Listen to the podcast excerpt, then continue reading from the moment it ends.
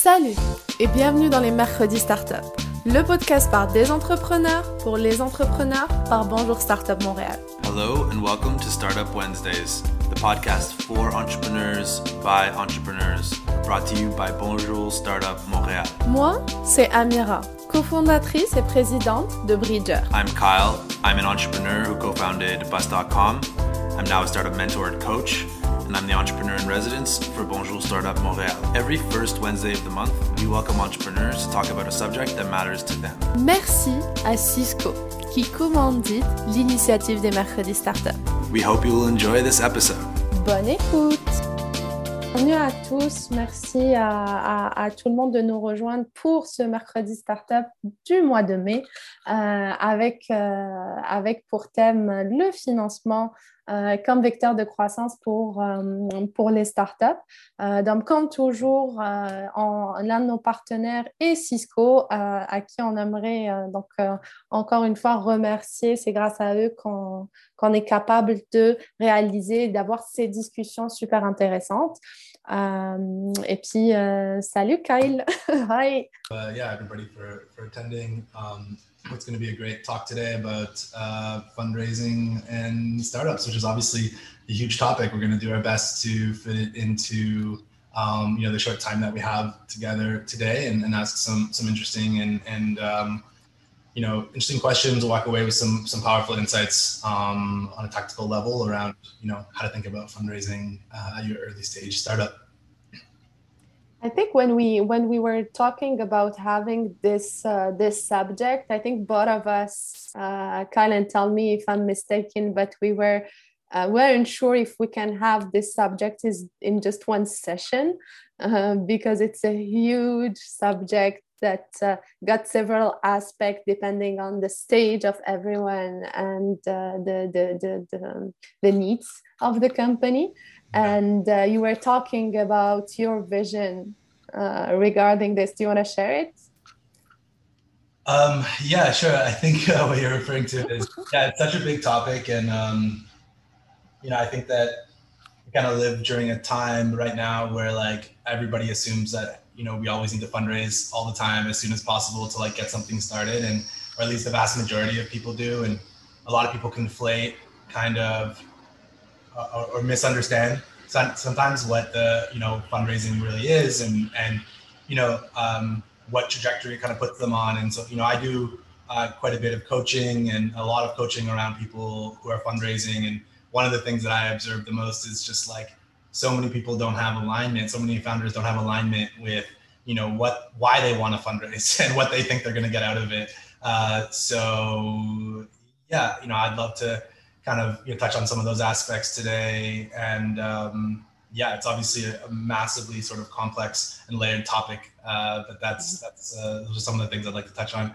I think of the two of us, uh, you know, you fundraised kind of more recently than I. So um, what, how are you thinking about about this conversation today, Mira?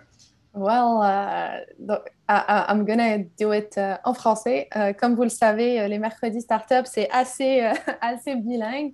Um, mais uh, I think I got, I got a very good advice pretty early on uh, when we started fundraising.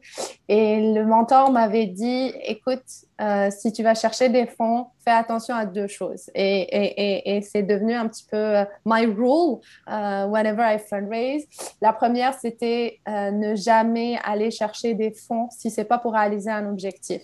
Identifie ce que tu veux faire et ensuite calcule combien il faut pour y arriver. Et malheureusement, beaucoup de personnes vont réfléchir au, financement en mode Ah, il me faut 2 millions, euh, je fais quoi avec? Ben, Ah, peut-être ça, peut-être ça. I'm not sure, but I think it can get me. Uh, et donc, it was about thinking about, okay, put the whole path and then calculate. And if it's a, a number, a very weird number like uh, 458 then this is the amount of money you should raise. Um, so that's, uh, c'était une des premières uh, advice that I got, that I follow today. Yeah. Et le deuxième était que don't never forget that you're choosing the VC as well. Yeah. Et que ben, l'argent se termine, les relations restent. So Uh, whenever you're raising, moi, ce que je me dis toujours, c'est que l'argent se terminera, la personne, le type de relation, le type de, de choses qu'on va construire ensemble va rester. Et c'est ce qui est le plus important. So that's, that's my two rules. yeah, th those are both really great uh, pieces of advice that you received. And yeah, certainly, you know, on the latter one, um, I think you know a lot of people who end up raising from you know places like the Valley where there's a lot more investors in the early stage. Um, that's kind of often you know a lot of Montreal founders who end up raising from the Valley. That's one of their main takeaways. It's just kind of like wow, there it really feels like you know the investors are trying to serve me, and and here it feels like I'm trying to fit myself into a box to like fit the investors, and um, and that's a really uh, that sounds like really great advice. And you know with that in mind, you can often enter the the rooms a lot more empowered and um, with like a little bit of a, of a, healthier mindset in the conversations as well. So that's really great. Um, yeah, we have one question already um, oh. about valuation. Um, did we want to maybe touch on that briefly or? Um... Yes, what's the question? Oh, I just see it. I have a question about valuation, how to establish the value on my start. I think we can be talking about this with uh, Pablo, our uh, VC representative, uh, a bit later. Uh, but thank you for the question. And uh, I forgot to tell to everyone, mais si vous avez des questions, n'hésitez pas à nous les écrire. On va essayer de passer au travers des questions avec nos deux invités au fur et à mesure. Uh, what do you think of uh, tackling this question a bit later? I, I think that's great. I think Pablo will have a great answer to that. And um, so I think we should definitely do that. Perfect. So, um, OK, let's, uh, on va pouvoir uh, commencer. Uh, et puis, cette fois-ci, on va faire un petit peu uh, Euh, comme sur le modèle de base des mercredis startup. Donc, on n'aura pas une conversation jointe, mais on va avoir la première partie avec Marina pour avoir le point de vue de l'entrepreneur. Puis la conversation se fera, se fera en français, mais si vous avez des questions, vous voulez les noter en anglais, vraiment n'hésitez pas. Et ensuite, on passera à, Pablo pour un petit peu, Pablo qui a les, les, deux expériences, un petit peu d'entrepreneur et, euh, et de VC, puis d'aller voir euh, un petit peu son, son point de vue. Et euh, notre objectif est vraiment de discuter avec eux des, de, des, ben, de, des levées de fonds et des enjeux liés à ça, surtout dans le contexte du monde dans lequel on vit aujourd'hui. Donc, euh, on va inviter Marina. Bonjour. Bonjour Marina, comment ça va? Ça va bien, toi? Oui, ça va. Déjà, merci beaucoup d'avoir accepté de, de, venir nous partager un petit peu ton, ton expérience et de nous donner ton temps. Ben, merci pour l'invitation. Ben, c'est toujours un plaisir. Euh, est-ce que pour commencer, tu peux déjà te présenter, nous parler un petit peu de, de, de Ellie Health, euh, vraiment pour que les différentes personnes qui nous écoutent apprennent à te connaître? Oui, donc euh, je suis la cofondatrice et CEO de la compagnie Ellie. On est une compagnie basée à Montréal en santé féminine. Ce qu'on fait, c'est qu'on développe une, une technologie, un produit qui mesure les niveaux d'hormones dans la salive, combiner une application qui les interprète. Et le but de ça, c'est vraiment que les femmes à la maison puissent mesurer leurs données hormonales pour avoir un meilleur contrôle sur leur santé tout au long de leur vie. Donc, entre autres, en termes de fertilité, euh, en termes éventuellement de contraception, euh, de ménopause et éventuellement aussi de d'autres conditions qui ne sont pas spécifiques aux femmes, mais qui touchent les femmes de manière différente ou disproportionnée. Euh, comme par exemple, si on pense aux migraines qui sont euh, déclenchées beaucoup par les fluctuations hormonales. Donc, avoir une meilleure visibilité sur ces fluctuations va permettre de, de vraiment, pour tous ces différents aspects-là, avoir un meilleur, euh, contrôle. Donc, euh, en, résumé, c'est ça qu'on fait. Puis, on a commencé la compagnie euh, vers la fin de l'été 2019 et on a clôturé une première ronde de financement en décembre 2020. Ah, déjà, félicitations. Donc, euh, c'est un petit peu euh, pour ça qu'on voulait, euh, qu'on voulait t'entendre parce que tu es une des compagnies montréalaises qui a réussi à clôturer une ronde de financement bah, en 2020 pendant cette année de, de pandémie.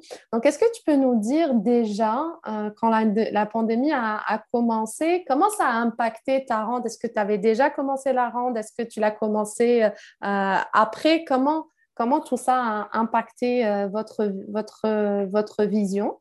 Et peut-être une, une, suite à cette question ou une addition, c'est pourquoi vous avez décidé en fait d'aller lever des fonds? Pourquoi c'était important pour vous de lever, de lever ces fonds pour Ellie Health oui, donc quand la pandémie a débuté, on n'avait pas encore commencé notre ronde de financement. Par contre, on avait commencé à la planifier.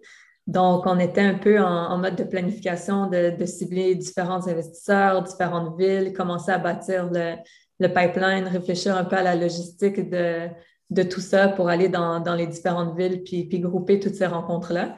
Euh, après ça, la pandémie, une fois qu'elle a commencé, le, conseil qui régnait était ben, d'arrêter tout, euh, tout fundraising le temps que, que ça se place on a quand même laissé euh, passer un peu la, panique initiale pour voir un peu comment tout se, tout se replacerait. Euh, mais quand on a compris que c'était, que c'était là pour rester, ben on, s'est, on s'est dit qu'on allait, qu'on allait y aller. Puis ça, c'est directement lié aussi à, la question de pourquoi on a décidé de fundraiser. Ça revient un peu à ce que tu mentionnais tantôt, Amira, pour, pour atteindre des objectifs.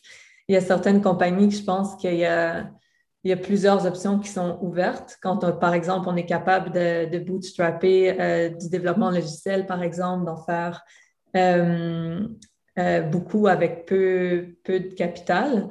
En biotech, ce n'est pas, vraiment pas vraiment la même réalité. Pour vraiment arriver à un produit qui est commercialisable, une technologie médicale qui nécessite aussi un aspect réglementaire, clinique, euh, un produit très multidisciplinaire, autant l'aspect biotechnologie que sciences de données euh, qu'application mobile.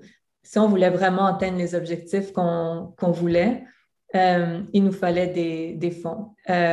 On, on, est très actif au niveau non dilutif aussi. C'est une forme de financement qu'on privilégie beaucoup. Notre première année d'opération, c'était presque entièrement euh, sur du non dilutif, mis à part un investissement de, de de 100 000 qu'on avait reçu au début de notre, notre parcours. Mais souvent, ces, financements non dilutifs-là, il faut les matcher, donc souvent à 50% Donc, il, nous fallait un, minimum de, capital. Donc, c'est vraiment pour ça qu'on a pris cette, euh, cette décision-là. Euh, puis finalement, ça s'est quand même bien passé en, fundraising, non seulement pour notre compagnie, mais aussi pour, pour plusieurs compagnies. 2020 a quand même été une année très active au niveau euh, financement et, capital de risque, malgré les prévisions euh, du début de l'année. Ben, ben, oui, il y a même des chiffres qui montrent qu'il y a eu des chiffres records dans certaines régions en termes de, de, capital de risque. Comment ça a été? Est-ce que tu peux nous partager un peu plus quel a été ton parcours, comment tu as planifié ta, ta, ta, rente de financement. On a beaucoup de, jeunes entrepreneurs avec nous euh, qui nous écoutent et tout, puis qui ont peut-être déjà fait une rente de financement, peut-être qu'ils n'en ont jamais fait. Donc, ça serait quoi? Est-ce que déjà tu peux partager un petit peu ton, ton expérience, puis au travers de ça, donner peut-être des, des, petites choses que, euh, bah, qui t'ont aidé ou, euh, ou des choses que tu aurais aimé faire différemment? Oui, donc au niveau logistique, euh, avec la pandémie, c'est tout est vraiment simplifié parce qu'on peut tout faire de la maison. Donc, on n'a plus besoin de, se, de coordonner, d'aller dans différentes villes, de tout grouper en même temps. Euh, puis ça ouvre aussi plusieurs opportunités parce que là, on a changé vraiment notre mindset une fois que la pandémie a débuté. C'est qu'au lieu de chercher par rapport à des géographies, on cherchait vraiment par rapport au, au match avec les investisseurs, peu importe leur géographie.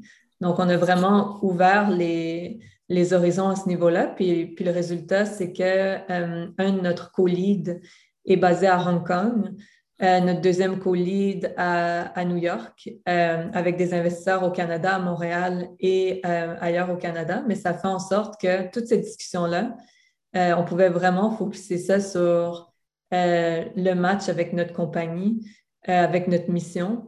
Euh, au lieu de, de focuser plus sur la géographie en tant que telle. Mais il y a quand même certaines, euh, certains conseils qu'on avait eus au niveau du, du financement qui, qui, étaient encore tout à fait applicables.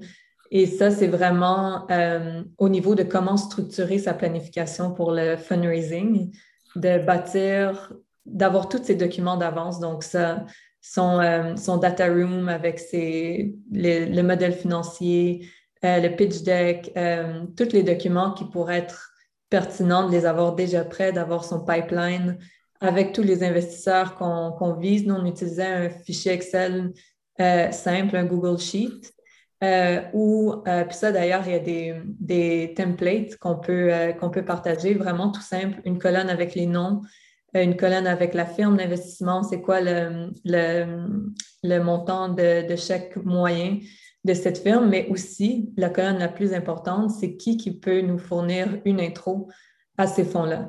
Puis ça, c'est la colonne qui est, la plus importante à, bien gérer, c'est-à-dire d'essayer d'aller trouver en amont qui peut nous faire des introductions à ces personnes-là pour qu'une fois que la ronde est officiellement ouverte, que ce soit plus facile de, bâtir le, momentum.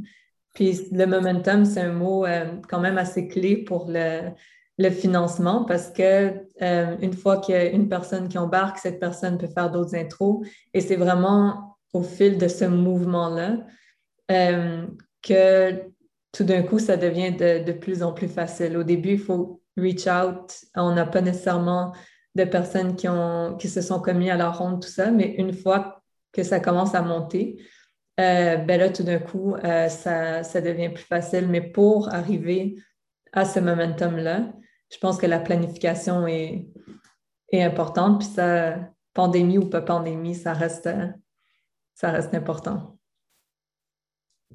Ben, c'est parfait. Puis tu as parlé, puis c'est une, une, question que je suis en train de voir euh, passer. Comme ça, on fera, on, fera appel aux, questions des gens.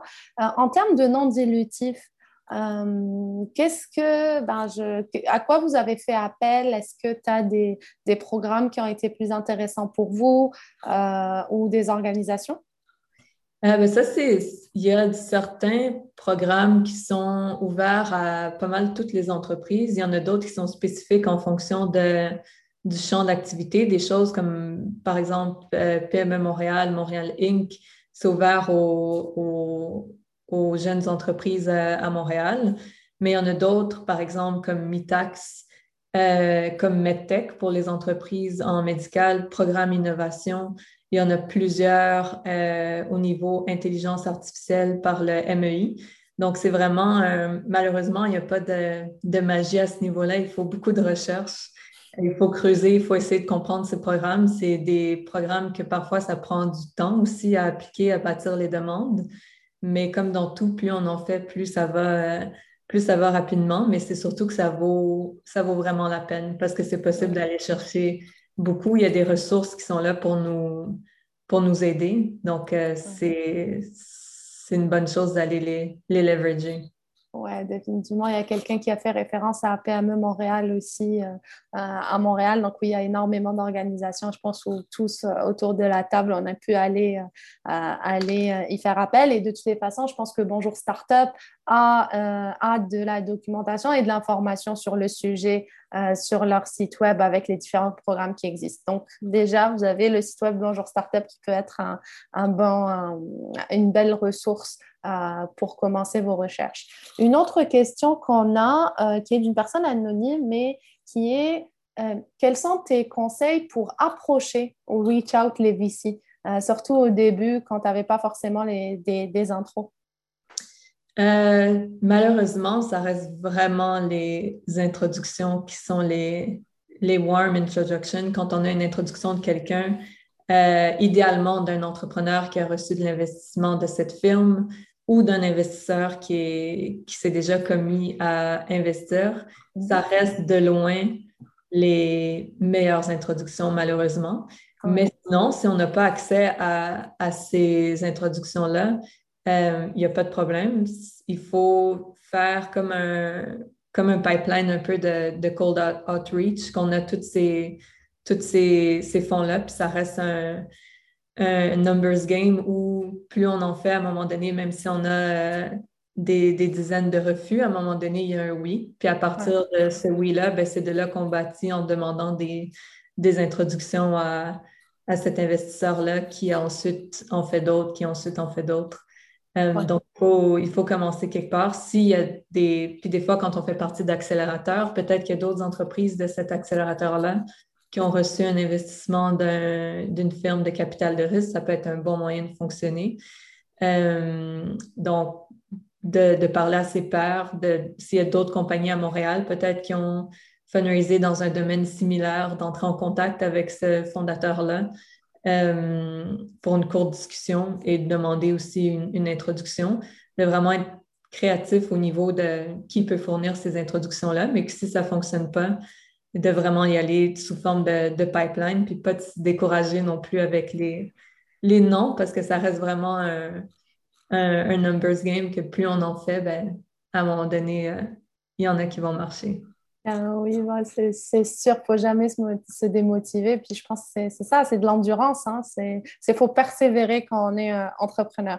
Tu as beaucoup parlé de, ton pipeline et de ta liste d'investisseurs que tu as préparé en avance et tout. Est-ce que euh, y a de, je, sais qu'il y a de plus en plus d'outils. On en parlait avec Kyle à un moment donné. Il y a plein d'outils aujourd'hui qui te permettent des choses comme Signal ou des choses qui vont te permettre de, savoir avec qui tu es connecté, puis avec qui ton réseau est connecté pour identifier des, références.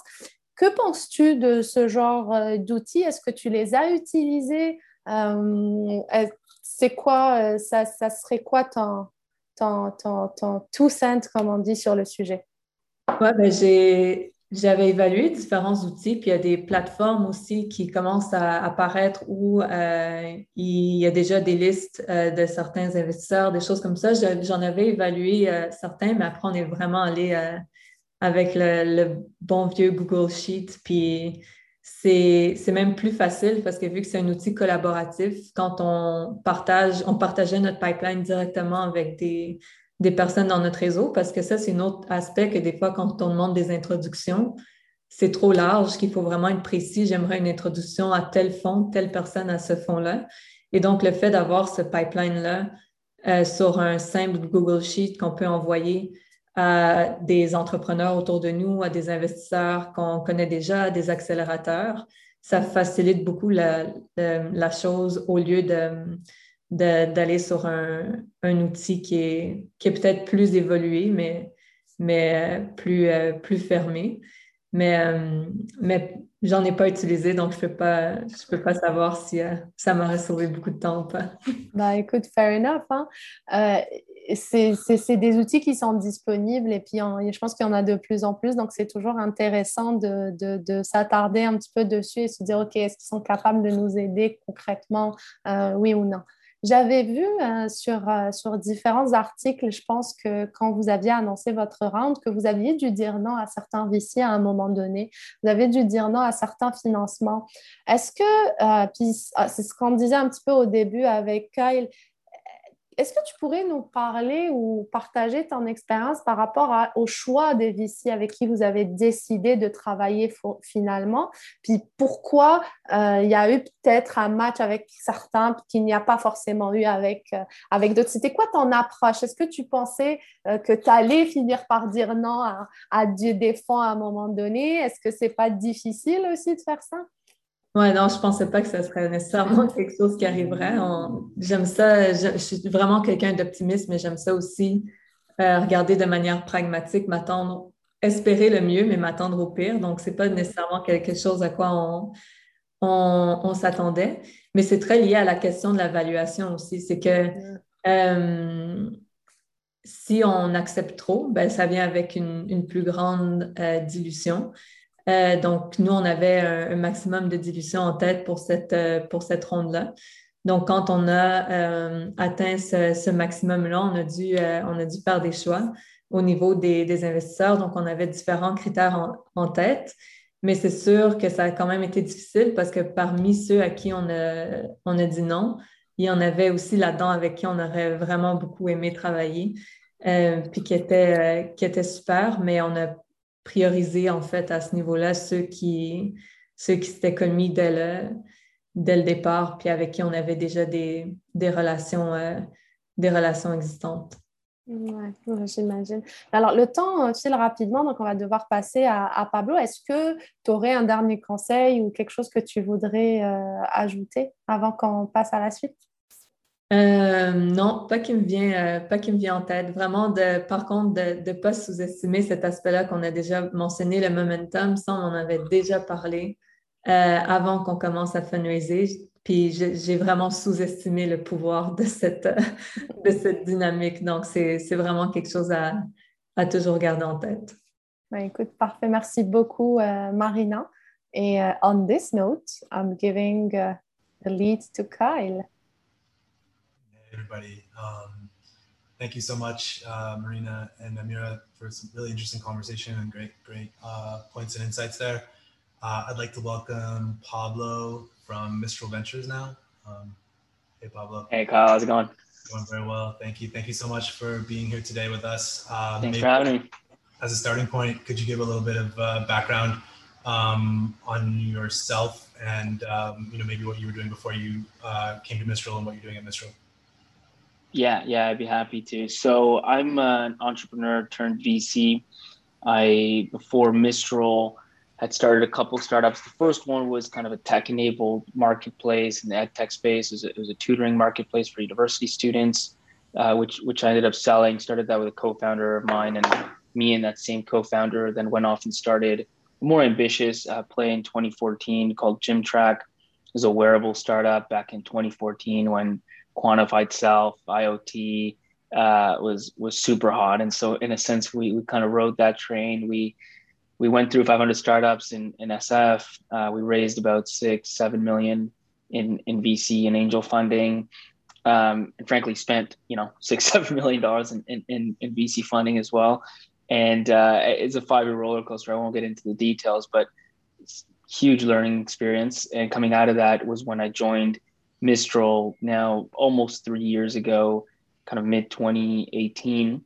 Um, and that's where I've been since. Spent a year in Montreal. Now I'm based out of Toronto.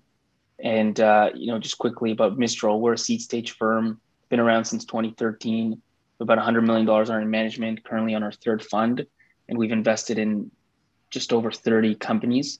Uh, like I said, all across Canada, a bit in the US as well mainly in B2B, so SaaS, enterprise software, and marketplaces as well. Awesome. Thank you so much for that. And yeah, you know, uh, for a small personal insight into uh, one of the many reasons why I'm excited to have you here today. When I first started out with Share the Bus, um, you know, which became Bus.com in Founder Fuel, uh, I met Lee, who was one of your co-founders from from GymTrack. And when I was first starting my fundraise, and and you know, so it's, it's great. Uh, I still remember uh, something he said to me at that time that really helped me conceptualize the fundraise process. So I'll share that here quickly before we hop into the questions. I remember when we were in Founder Fuel and he was, um, you know, he came to give us a quick talk. Uh, he mentioned casually that uh, he had, spread, you know, spreadsheet and um, you know had had tracked and, and uh, recorded over 180 different conversations to like close the initial seed round for GymTrack.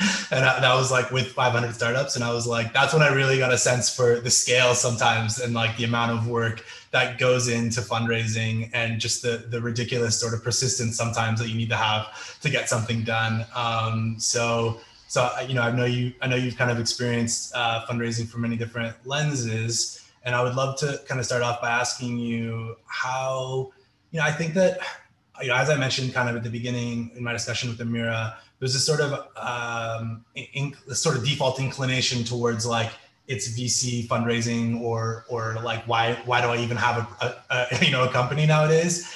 And you know, I'd love to kind of hear from you uh, how fundraising kind of impacts and the idea of fundraising um, kind of impacts um, how people like people's mindsets when they first start a company um, and um, you know from my experience it rarely kind of uh, works as planned in the way that it can add value. And so often in many cases it you know it accelerates people's sort of decline or it causes more complications than it than it resolves or all these kinds of things. And so like what if what um, you know how do you see kind of some of the the urges of, of fundraising in the early days? And how do you both you know as an entrepreneur or vc think about um, whether or not a project is like vc uh, a vc fit you know? Um, yeah. No it's it's a great question colin i mean i've experienced it from both sides. And i can tell you there's obviously a lot of hype around around raising whether it's from vcs or from angels. I mean at the end of the day uh, you know, especially for for a first time founder, never been through before. There's not, nothing quite like the rush of getting a million dollars wired into, into your business bank account, right? And then just being like, what the hell's going on? And so going after that obviously has pretty natural appeal, but there's a lot of trade-offs. There's no doubt about it. And you know, I'll be the first to tell you, VC funding is really only meant for a very small subset of companies. I mean, venture funding has specific economics and specific goals. And in, in a sense, once you raise that that round, that's the path you're committing to a certain path. And so if you're trying to build multi-hundred million dollar company and you're sure that that's what you're trying to build, then then VC is, is the best way to go. And if you look at, you know, the latest IPOs, tech IPOs, virtually all of them have raised venture funding. There's a reason for that. Is that that's what it takes usually to grow at those speeds and to hire the right people and to win markets and all those sort of things. There's only a subset, and there's exceptions to every rule, but there, you know, there's only a handful of companies that have gone to that scale without raising VC. If that's where you want to go, this is the best path. On the other hand, there's for every you know Coinbase or Facebook or whatever, there's hundreds or thousands or hundreds of thousands of small 1 million 10 million 20 million dollar a year companies whose founders have an incredible lives make a lot of money uh, and hire employees and and in general advance the world. And, and there's nothing wrong with that. It's just a matter of finding that fit. So it's it's really with goal in mind. What are you trying to build here? Where are you trying to go? And that will determine whether raising venture makes sense or not. The other piece that you touched on which is you know that's just the venture asset class in general. But the other thing i'll just touch on is the fact that because that's one question right so i'm trying to build a massive company okay i should go raise vc then the second question is which VC, right? And one of the things to think about that's different from VC and say debt financing. So you get debt financing, it's really just capital, right? I mean, they don't have an ownership stake, they don't have a board seat, they don't have any real influence. Their only goal is to make sure they collect the interest on their payments, and that's that.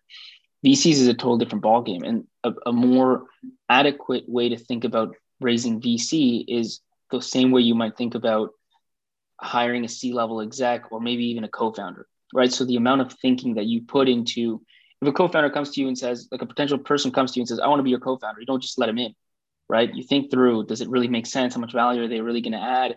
Can I really work with them? All these sort of things, because taking it back, ripping it apart is really hard. And it's the same sort of way. That's much closer to what a VC is than debt financing, right? VC is probably around here, right? And so, yeah, they're going to own 10, 20, 30% of your company. They're going to have a seat on the board. They're going to have a lot of influence, going to have a lot of vetoes if you don't see eye to eye with them, or if they're total a holes and they're not fun people to work with, it's gonna suck. It's really gonna suck. Yeah. Both really great points. Um, I want to touch on kind of the, the earlier part of what you said initially, and I have a question for you. Like, um, you know, we talked about some of the, the trade-offs of VC and and um, you know, you know, having a great sort of quote unquote lifestyle business as like a viable alternative to going after being like a, you know, company kind of in the in the hundreds of, of millions um, of you know annual revenue, what are some of the uh, differences you know in terms of lifestyle for the founder you know in those in those environments? Like um, i think you know speaking kind of from some of my experience when i you know when i was first starting out and i was like a sponge in terms of like ecosystem uh, rhetoric and these kinds of things i think when people say like lifestyle business there's still like a little bit of a of a because I think VCs tend to dominate a lot of the narrative of like how we talk about these, like you know, raising and stuff in the in the ecosystem. There's still a little bit of a negative association often, kind of if you're reading between those like social sort of commentary. And so, you know, what at, at the end of the day, you know, I think most of us start companies in order to be as like fulfilled and and you know uh, mission oriented as possible. And so, like, what are some of the uh, what's some of the advice you might have to people starting out in terms of how they might go about figuring out whether or not their venture, you know, because oftentimes it's not just the market size that dictates these things. There's also how you want to position and and kind of serve your customers and your stakeholders within that market, right? Because um, a, a great example of this I see a lot in a lot of my coaching is like if you want to keep the quality super high, like sometimes that means limiting your your overall market size, right? because or, or it means you know instead of having 10 features that are really great quality it means having 80 features so that you can go after different segments of the market but that they're all sort of mediocre quality and all of a sudden you know your business is very different than the one that you initially started um, which maybe was to like really set a very high quality bar in terms of serving your customers And so, how do you, uh, what advice do you have for people starting out in terms of how to think about what might be most important to them um, in the two different approaches? I think the first thing is a just general rule in life. You know, you should never do things for others, right? And, and I don't mean that in, in a charitable sense. I mean that from a perception sense. You shouldn't do things because of how others might look at you. And so this lifestyle business idea, I think, does have this weird connotation, certainly in venture land, which is kind of like, oh, you're just building a lifestyle business, right? It's small, it's, it's a small thing, but that's that's an outside perspective of you, and really, you should let that have no influence on your decision to build what company you want to build, because the reality is there's nothing small about you know running a ten million dollar a year business, doing two two million in profit, and keeping a million in your pocket every year, like that's yeah. an amazing life. And by the way, you're not trying to grow at all costs. You don't have these uh, outside stakeholders with influence and with um, you know pulling you in different ways. You just get to operate the way you want to operate. To an extent, if one of your dreams is to become your own boss, that's the real way to do it because it, you look at the mo- you know most CEOs are kind of not real. I mean, by definition, they're not their own boss. I mean, they report to the board of directors. And some very unique cases like Facebook, they run the board of directors still at that level. But in most cases, for most companies that even get to a billion dollars in, market cap, CEO lost control a long time ago. And so if they stop performing, they're out, just like any other employee. And so they're not their own boss. so if that's the sort of thing you want, like, and it's same with making money. I mean, it depends how much money you're looking for. If you want, you know, billions or hundreds of millions, you're probably going to have to raise venture. But if what you want is um, economic, complete economic independence, you probably can get that depending on your age for somewhere between two or $10 million. And again, if you grow a company to three, $4 million in revenue and you get two, three X revenue upon exit, you know, think make do that math, especially if you haven't raised money and therefore haven't really given up any ownership. Totally. So a lot of the thinking at the end of the day has to do with yourself and your own ambitions. I agree. Market size is certainly one piece of the equation, but it's kind of the backwards thing. So in some cases, the market is so small that you could never build a venture business here. In many cases, the market is is big, or you could certainly think the market might be big, and yet you choose not to build a venture backable business on purpose. Mm-hmm. It depends on your ambitions. I think if if you feel like you really want to almost change the world being the, the kind of cliche right but you want to have a monumental impact on a market on an industry then yeah, you, you probably need to aim really high. And the trade off is you become a massive business on successful side or downside, you maybe blow everything up and you don't end up with anything because yeah. you raise so much money that this is the thing, right? You raise VC. Here's the thing about raising VC, right? That people don't get, I think, until you're in it, which is you build up this pref stack. And this is really important. So you always raise ahead of where you are. In other words, you're, you're an idea stage company, you raise half a million dollars at like $5 million valuation pre-seed. $5 million valuation for an idea stage company, right? You're ahead of where you are. Then you raise $3 million because you have half a million dollar in revenue and you call that a seed round. Have a half a million dollars revenue, you raise 3 million and so on and so forth. At some point, you raise like $20 million in capital. Maybe you're at a $5 million run rate. Here's the problem. If you stop growing, if you stop growing, right, then no VC is going to put any other dollars into your company. And the only choice you have is to sell. And if you're a $5 million company a year revenue with no growth, you maybe can sell for 5 million 10 million maybe 15 million. But remember you raised 20 million. How much do you end up as a founder? Zero. Yeah. and that's the thing. Like just because you see these headlines and these companies raising money and it seems like they've gone to a certain level now yeah. even if they don't perform that well it'll be great for everybody. It's not yeah. the case because you're always ahead of where you are. So in order to win vc you've got to keep growing until exit whether the exit's an ipo an acquisition or a non-existent, you know, kind of imaginary future. Lifestyle business doesn't have that problem. You can stop growing a lifestyle business. You never raise money, yeah. and you decide to exit. You always make some money. Totally, yeah, and I think um, you know it's a really great point, um, and I think that kind of really well captured the stress of being a founder, also, and like sort of the decision that you make as soon as you know your mind quickly goes from you know to reference what you said earlier, yay, I got a million dollars in the bank, to oh no, now I have to go out and actually make that happen. Um, and um, so I have uh, two, I have kind of, I want to get to, to one of the questions um, here in the audience, which is uh, about valuation. You kind of touched on kind of the, you know, raising you know, 500,000 and 5 million type thing. Um, you know, we have uh, Claude here asked like how to establish the value of, of their startup.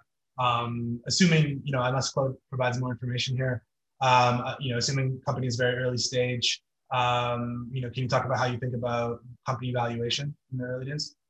Yeah, this is, I mean, this is almost all art, art, art versus science. And, and frankly, it's all comparable. So at the end of the day, it's pretty simple. If you're raising a pre-seed round, ideally you have some friends who have raised a pre-seed round and you figure out, you know, let's say what three of them have raised that and that's your value. Like it's, it, you know, and I don't want to make it seem more sophisticated than it is because that'd just be a lot. Like that's really what it comes down to. And as a VC, you know, we do seed stage companies, right? So I think seed stage company is around, you know, the team is around this big, the traction's around this much, the go-to-market plans around this sophisticated. Then I say, okay, that's a seed stage company.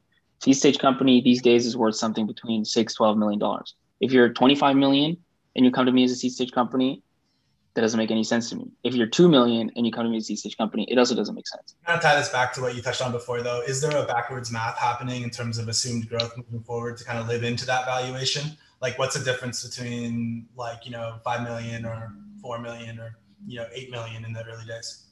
I'd love to say there is, but like there, there really kind of isn't. I mean, obviously, as, as, as VCs, we you know we look for that magical 10x, and so we do have to do some of that thinking of okay, if we if we, you know, if we're back in this company, it's $10 million post money, kind of has to exit at around 100 million for us to get 10x, assuming there's no dilution. So maybe more like $200 million, you know, net of dilution.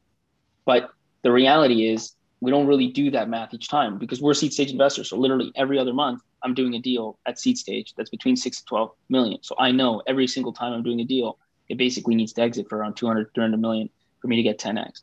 So I don't need to do that each time to say, is your evaluation right? and that's what i mean is, is it really becomes a lot more like do you fit into a box yeah. and so you're you're as a founder it comes more down to okay what am i raising here like what stage am i at right so am i just like i have a team trying to figure out value prop that's probably seed do i have a proven value prop trying to figure out go to market i mean that's pre-seed you know do i have a proven value prop trying to figure out go to market that's probably seed stage do i have product market fit proven product market fit that's maybe a series a that's your step one step two is given that i'm in those buckets like what is the typical round size for these stages. Pre-seed round sizes today, and it's all about today because three years ago is different, and three years might be different. But pre-seed companies today are raising half a million to maybe one and a half million. Seed stage companies are raising two to four. So that determines how much you're raising, and then how much dilution you're going to give up, and it's going to be a number between ten and twenty percent at every round, and that's it, right? And so it's, and then it's like you either are there or you're not, right? So if your bar is too low, just you know, cutting your valuation by half won't actually make you all that much more attractive. And that's that's the difference between VC and you know public stocks. Because you're just thinking about that 10x down the road. Yeah. Yeah, we're just really trying to see, you know, as a pre like as a seed company, I, I'm meeting let's say five founders a week. So I have comps all the time. And I'm like, as a seed company, is this exceptional enough relative to everything else I'm seeing yep. for to make it my deal of the month, sort of thing? And if you're not, you're not. And if you tell me, well, I'll do it for half the price, I, it still, it's just not the game I'm playing makes sense. Makes a lot of sense. Awesome. I want to. I we keep talking about this forever, but um, it's one o'clock, so we're gonna we're gonna wrap up. Um, Amira, I'll, uh, I'll, I'll, I'll let you wrap up. Pablo, thank you so much. Um, some really interesting insights. Thank you so much. Thanks, Kyle. Amira, it was great chatting. Yeah, thank you, Pablo, for all this insights. It's really interesting to hear uh, with this kind of honesty what you're looking for uh, in a VC. So it's uh, so thank you. It's really appreciated. Um, it's uh, time is going by. Uh, merci encore à Marina. Euh, merci encore à, Pablo pour, euh, pour cet échange. J'espère, alors, avec toutes les personnes qui ont été là avec nous en direct, que ça a été intéressant pour vous. Euh, on va pouvoir partager avec vous aussi les, informations, au moins les LinkedIn et tout de Marina et de Pablo, si vous voulez les, les contacter. Et sinon, nous, on se retrouvera pour le prochain mercredi Startup le 2 juin.